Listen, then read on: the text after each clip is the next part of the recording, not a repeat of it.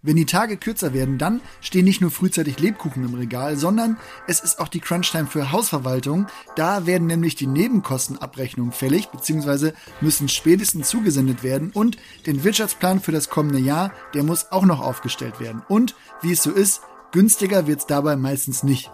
Was mache ich also als Vermieter oder Vermieterin, wenn die Nebenkosten eben steigen? Wie informiere ich denn meinen Mieter oder meine Mieterin und welche Kosten kann ich denn bitte umlegen?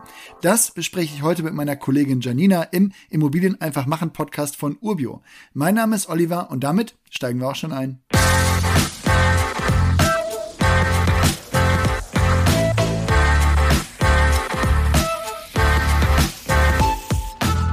Janina, ich glaube, zum Anfang frage ich erstmal, was ist denn ein Wirtschaftsplan? Der Wirtschaftsplan ist quasi eine Aufstellung der Einnahmen und Ausgaben, die von der Verwaltung für die Immo im nächsten Jahr erwartet wird, also Energiekosten, Rücklagen und so weiter. Also könnte man ja sagen, die Basis ist immer das letzte Jahr und dann wird geschaut, wo mehr Kosten entstehen könnten und das wird dann schon mal einkalkuliert. Ja, das könnte man so sagen. Dazu gehört dann auch die Instandhaltungsrücklage oder besser gesagt die Einzahlung oder Zuführung in die Instandhaltungsrücklage. Wenn da absehbar ist, dass mehr Mittel von der Eigentümergemeinschaft gebraucht werden, dann kann auch der Posten erhöht werden. Muss der Wirtschaftsplan eigentlich erstellt werden oder ist das irgendwie nur nice to have? Der ist nach dem Wohnungseigentumsgesetz schon verpflichtend oder jedenfalls Bestandteil der ordnungsgemäßen Verwaltung von Wohngebäuden. Dann schauen wir doch gleich, wer dafür zuständig ist. Also, wer stellt den denn auf? Dafür ist der Hausverwalter zuständig. Und um deiner nächsten Frage zuvorzukommen, der muss nicht extra dazu aufgefordert werden und über den Plan wird dann natürlich auf der Eigentümerversammlung abgestimmt. Hm, okay, also die Eigentümerversammlung, die kann den auch ablehnen? Ja, da reicht eine einfache Mehrheit zur Bestätigung oder Ablehnung. Generell kenne ich das jetzt nicht so oft, dass da abgelehnt wird. Ein Streitpunkt sind dann vielleicht mal die Instandhaltungsrücklagen. Wenn manche Eigentümer meinen, dass das Konto schon voll genug ist oder bestimmte Maßnahmen nicht notwendig sind, aber sonst geht das meiner Erfahrung nach schon durch. Okay, dann würde ich mit dir gerne mal den Wirtschaftsplan besprechen, beziehungsweise die einzelnen Punkte, die da drin genannt werden. Das Hausgeld, das haben wir ja wirklich schon mal in einer anderen Episode genauer besprochen, daher nur ein kurzes Recap. Es gibt ja soweit umlegbare Kosten und nicht umlegbare Kosten, die man nicht auf den Mieter abwälzen kann. Nicht umlegbar waren ja dann zum Beispiel die Kosten für die Verwaltung und auch die Instandhaltungsrücklage. Das heißt ja aber auch, die meisten übrigen Kosten, wie jetzt Heizkosten, wenn es eine Zentralheizung ist, Müllabfuhr oder Versicherung und so weiter, die sind ja umlegbar. Ist die Art des Postens eigentlich direkt auf dem Wirtschaftsplan auch ersichtlich? Ja, das sollte so sein. Meistens ist der Wirtschaftsplan entsprechend zweigeteilt. Da findest du dann immer die Gesamtkosten für die einzelne Maßnahme und dann einen Schlüssel zur Umlage auf die Einheit, die du besitzt. So, dazu jetzt einfach mal ein aktuelles Beispiel. Also in der Abrechnung, die hier gerade liegt, da steht zum Beispiel, dass hier Versicherungskosten in Höhe von 15.000 Euro für die gesamte Liegenschaft anfallen. Dann steht da eine Basis von 7.100 Quadratmetern und dann 44 Quadratmeter. Und das ist tatsächlich meine Wohnungsgröße da. Das heißt dann also 15.000 Euro für die gesamte Wohnanlage mit 7.100 Quadratmetern Fläche. Und mein Anteil sind dann die 44 Quadratmeter. Das heißt etwas über 92 Euro im Jahr. Genau, es gibt dann auch Posten, da ist dann nicht die Fläche der Einheit benannt, sondern die Anzahl der Einheiten, die es gibt, zum Beispiel bei Stellplätzen oder Rauchmeldern.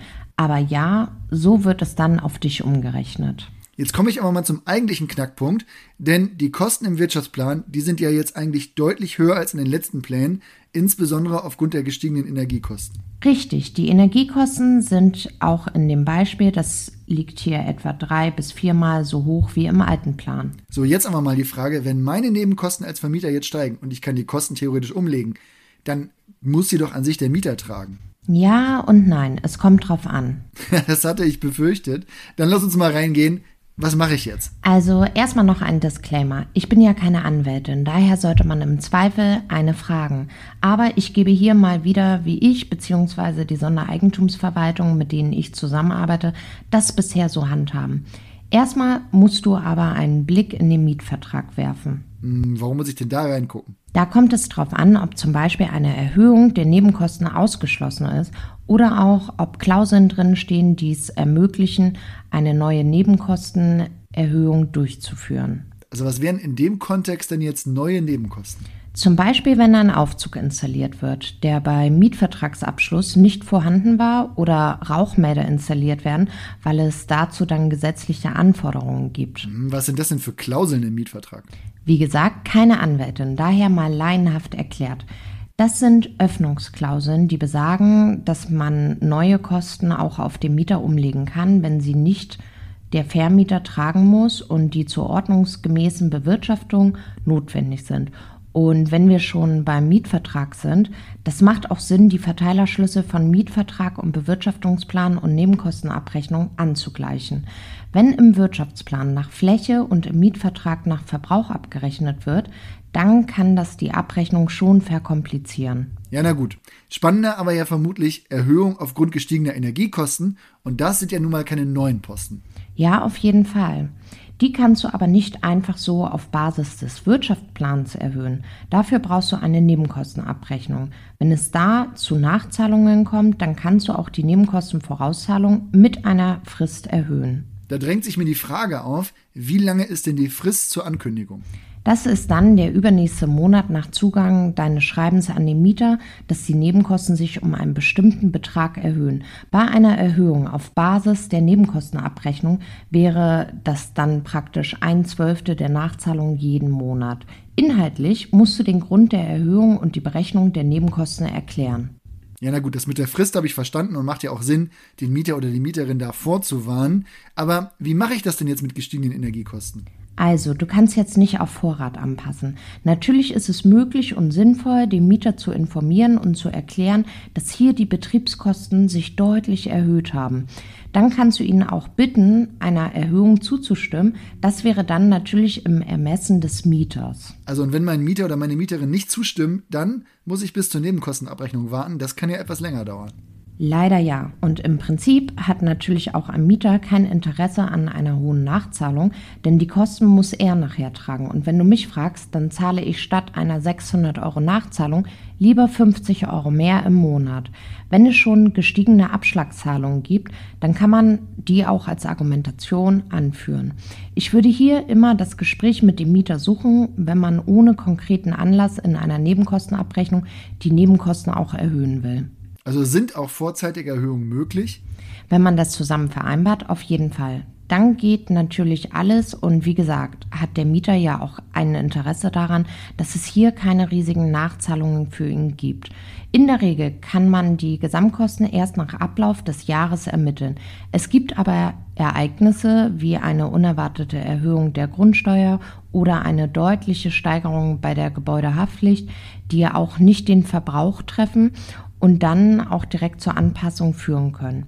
Natürlich immer mit Ankündigung und Begründung und natürlich nur, wenn das im Mietvertrag nicht ausgeschlossen ist. Vielleicht noch mal ein anderer Gedanke. Also es gibt ja dann auch vielleicht Paare, die zusammenziehen und so weiter. Wie ist das eigentlich, wenn eine weitere Person einzieht? Kann man dann auch die Nebenkosten erhöhen? Ja, auf jeden Fall. Wenn die Anzahl der Bewohner steigt, dann ist es ja auch wahrscheinlich, dass die verbrauchsabhängigen Nebenkosten steigen. Und das wäre dann eine vernünftige Begründung für die Erhöhung der Vorauszahlung. Na, ich glaube, ein Muster für so ein Schreiben, das müssen wir auch mal zur Verfügung stellen. Packen wir einfach in die Show Notes, würde ich sagen.